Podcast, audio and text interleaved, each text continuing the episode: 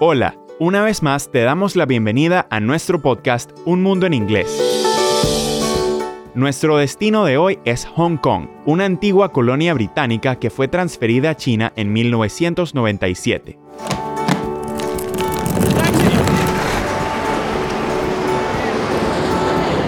Sit back, relax, and enjoy the ride. Mi nombre es Rodrigo y en este podcast te invito a acompañarme en una vuelta por el mundo virtual. Cada episodio contiene una historia divertida del mundo angloparlante que escucharemos, por supuesto, en inglés. Juntos aprenderemos nuevas palabras y repasaremos algún tema de gramática. También te recuerdo que podrás leer la transcripción y descubrir contenidos extra en babel.com slash podcasts. Además, si te cuesta entender el episodio un poco, no dudes en escuchar nuestros episodios varias veces. A mí siempre me ayuda mucho. ¿Empezamos? Pues vamos.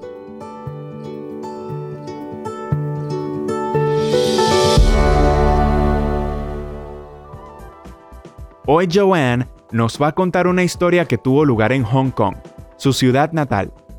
Aunque Hong Kong dejó de ser una colonia británica, el inglés sigue siendo uno de sus idiomas oficiales y una lengua muy importante. Sin embargo, en el día a día, los hongkoneses hablan sobre todo Cantonese, chino cantonés.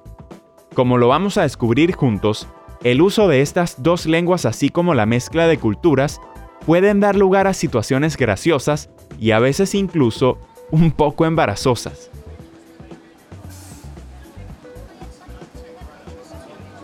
I once met a British guy. His name was Brian.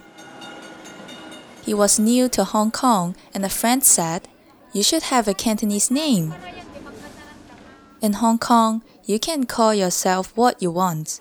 On identity cards, there's space for a Cantonese name and an English name. And foreigners can choose any Cantonese names they like. Some Westerners give themselves crazy Cantonese names, like the student that called himself Angry Urchin. An urchin is a dangerous sea creature.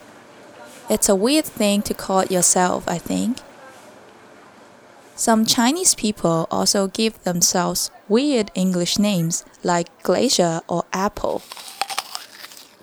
Sunny, Smile, and Cherry are also very common. Westerners find this quite funny. I mean, Cherry is not a name you hear every day, right? ¡Qué curioso! Los hongkoneses pueden elegir un nombre inglés y añadirlo a su nombre cantonés en su documento de identidad. En cambio, los extranjeros tienen la posibilidad de escoger un nombre cantonés. ¿Te gustaría cambiar o buscarte un segundo nombre en cantonés? Joanne me contó que los niños hongkoneses suelen elegir un nombre inglés cuando entran al colegio y empiezan a aprender inglés. Sin embargo, no suelen elegir un nombre típicamente británico como Jack o Mary, sino que prefieren palabras comunes, bonitas o positivas. Por ejemplo, los nombres glacier, glaciar, o sunny, soleado, son very common, muy comunes en Hong Kong. Y como podrás imaginártelo, estos nombres tan originales suelen parecerle graciosos a los angloparlantes del extranjero. Anyway, this guy Brian told me a funny story about his first day at work in Hong Kong.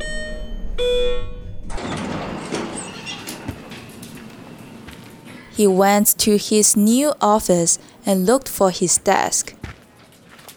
It was a big office and there were lots of people working there. The first person he saw was a woman, and he asked her where his desk was. The woman smiled and asked him his name. Brian is an adventurous guy, so he decided to call himself Mohim, because Mohim means adventure in Cantonese. So when the woman asked him, What's your name? he said, My name is Mohim. The woman looked annoyed because he clearly wasn't Chinese. But what's your real name? she asked. That is my name, he said. What's your name? She said, My name is Rainbow. Brian was drinking coffee and he coughed into his drink. Rainbow? he asked, and try not to laugh. Is that a common name in Hong Kong? It's my English name, she said. He nodded and thought to himself, Someone named Rainbow can't be a serious person. Now both of them were offended. The woman showed Brian his desk and then left. Pues vaya si Brian empezó con buen pie. Acababa de llegar a la oficina y ya había metido la pata. Aunque bueno, también entiendo un poco su reacción. ¿Cómo puede llamarse alguien Rainbow, arcoíris? Brian bajó la cabeza. He nodded, pensando que su nueva compañera no podía ser una persona seria con un nombre así. Pero él no fue el único en reírse. Su compañera también se burló de su nombre cantonés, Mo Him, Adventure en inglés, es decir, aventura. Y cómo no, al final ambos se sintieron offended, ofendidos. What's your real name? ¿Cómo te llamas de verdad? My name, mi nombre. Your name, tu nombre. His name, el nombre de él. Her name, el nombre de ella. My, your, his son lo que llamamos adjetivos posesivos. Possessive adjectives en inglés. Con estas pequeñas palabras expresamos quién o qué posee algo. Ahora presta atención porque en la siguiente parte de la historia vas a escuchar varios adjetivos posesivos.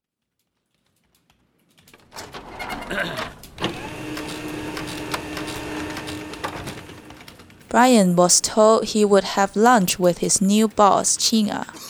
He was feeling a little nervous. He wanted his new boss to like him. When Rainbow came over to his desk at lunchtime, he was surprised. Why was she here again? Then he realized something. Rainbow's real name must be Chinga.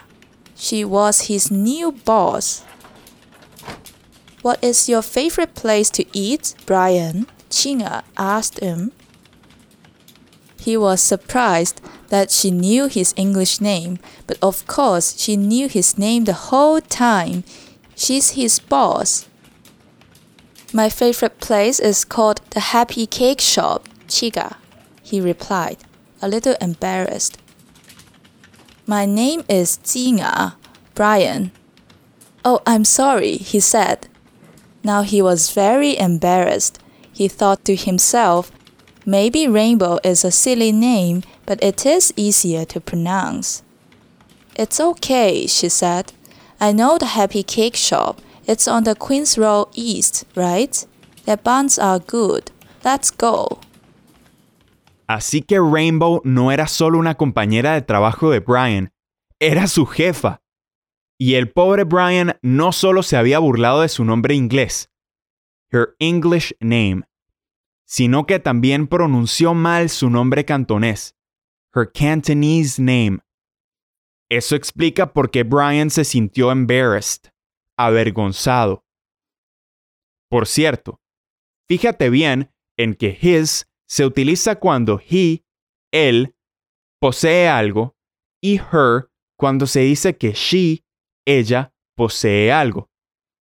Así, por ejemplo, se dice his English name, el nombre inglés de él.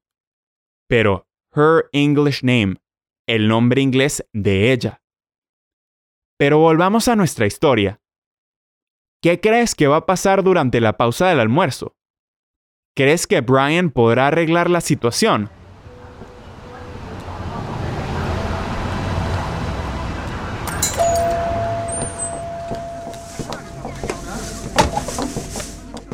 They arrived at the bakery, and an old lady came to serve them. She didn't speak much English, but she recognized Brian and said, Hello, Mohim. Chinga looked surprised. She thought, Did she just call him Mohim? Hmm, it is easier to say than Brian. Then the lady looked at Chinga and said, Hi, Chinga. Brian and Chinga uh, looked at each other and laughed.